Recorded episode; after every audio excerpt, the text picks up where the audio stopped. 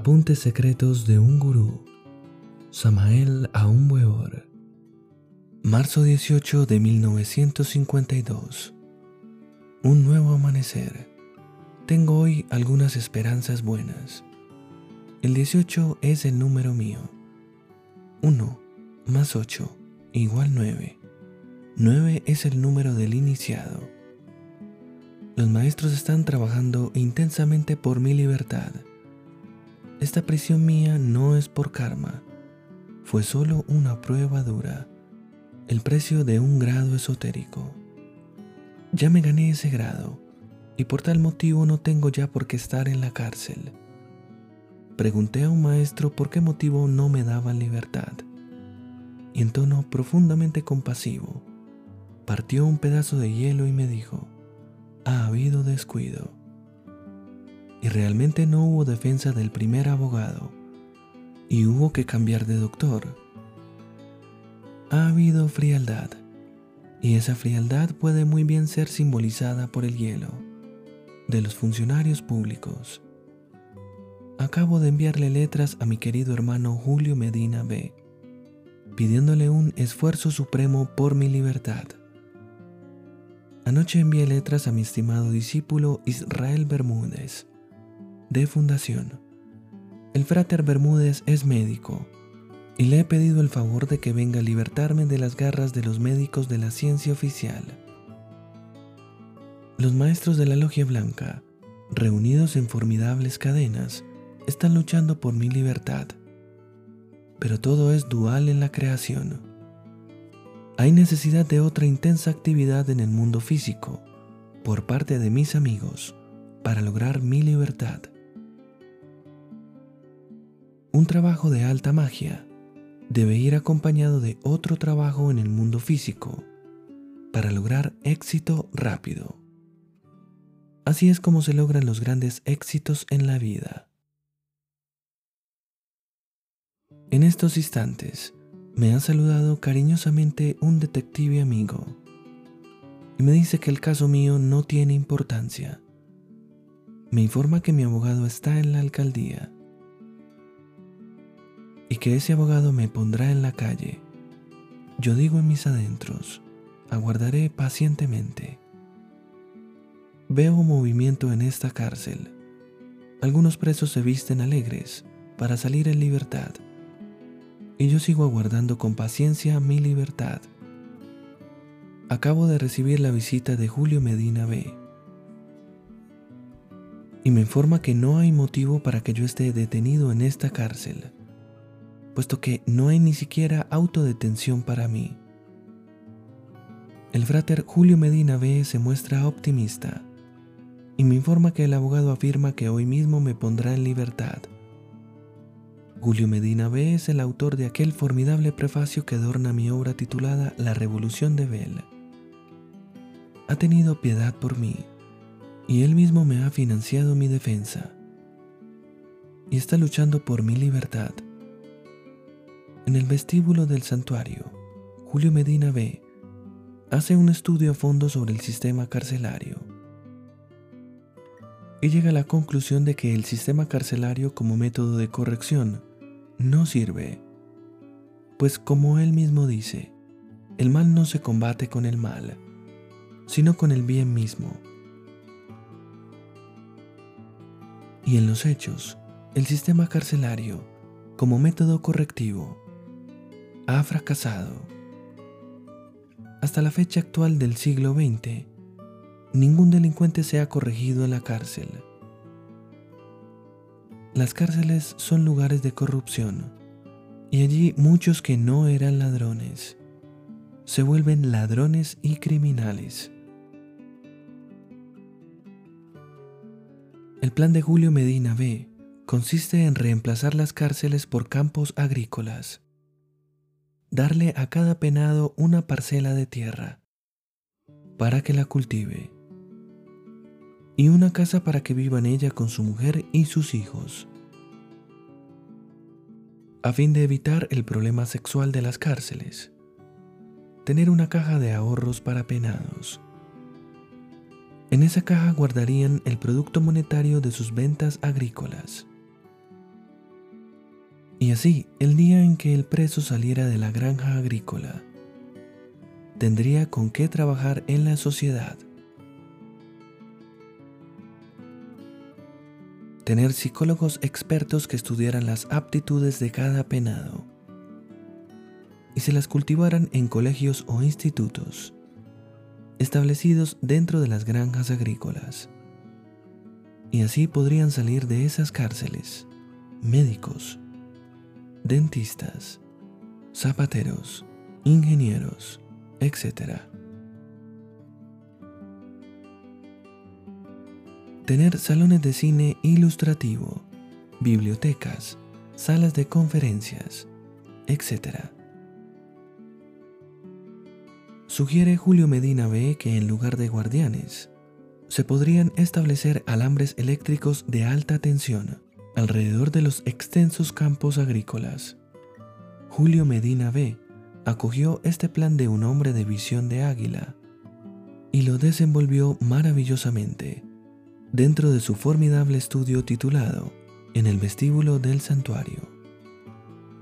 Reformar significa volver a formar, y no se puede volver a formar con el mal, sino únicamente con el bien y por ello creo que el plan que Julio Medina ve esboza en el vestíbulo del santuario está llamado a cumplir una formidable misión en el futuro.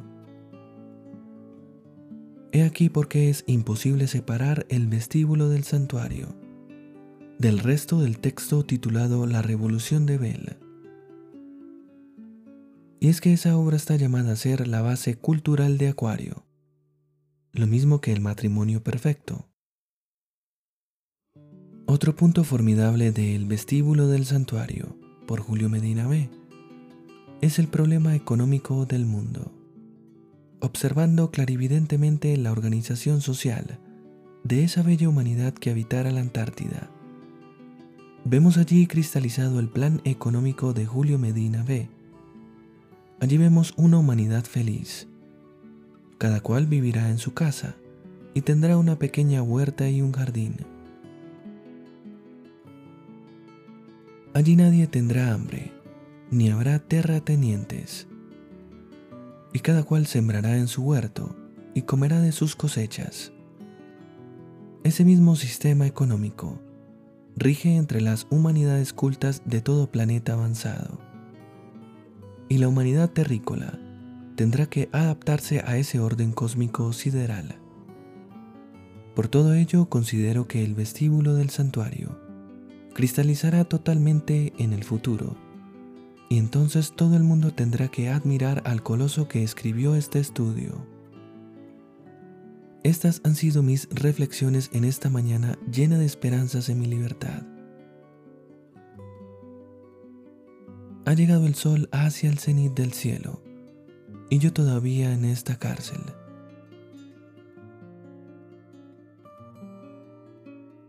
Los gendarmes reparten algunas monedas a los presos para que éstos se alimenten o manden comprar comestibles. Entran algunos almuerzos y yo hundido en mis reflexiones. Sigo meditando y escribiendo.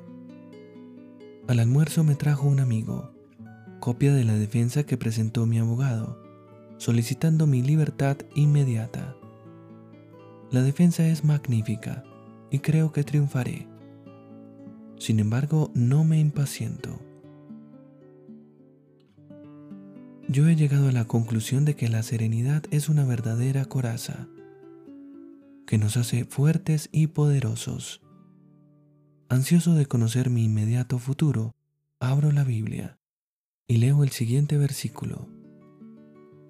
Pero ahora Jehová ha hablado, diciendo, dentro de tres años, como años de mozo soldada, será abatida la gloria de Moab, con toda su grande multitud, y los residuos serán pocos, pequeños y no fuertes. Capítulo 16, versículo 14, Isaías.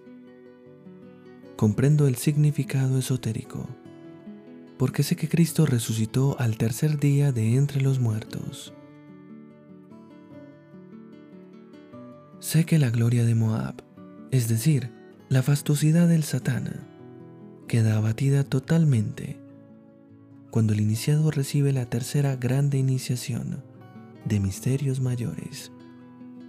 Entiendo que los residuos pocos, pequeños y no fuertes, quedan en el cuerpo mental, mientras los quema el cuarto grado de poder del fuego.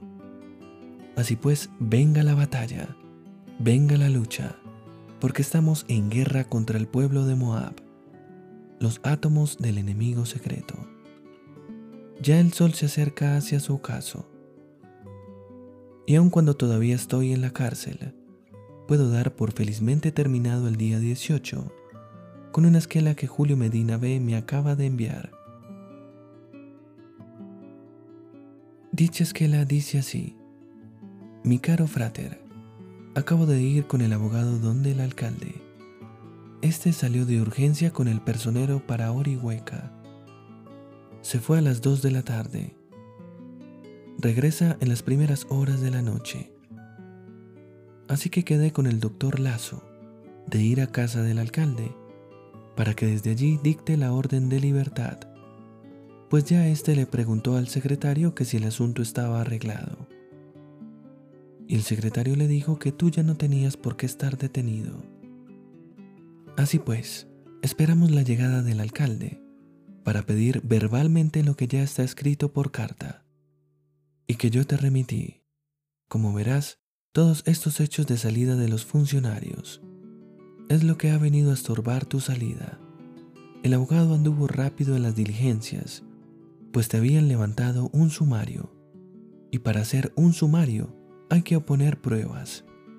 Así pues, no hemos dejado un instante, y puedes tener la seguridad que tu salida se cumple tan pronto llegue el alcalde. Tu atento seguro servidor y compadre. Julio Medina. Así pues, el día 18 recibí la palabra de libertad y mi abogado y el doctor Lázaro Lazo ganó el pleito con una defensa formidable. Aquello fue toda una pieza jurídica monumental. El día 18 fue pues un verdadero triunfo para mí.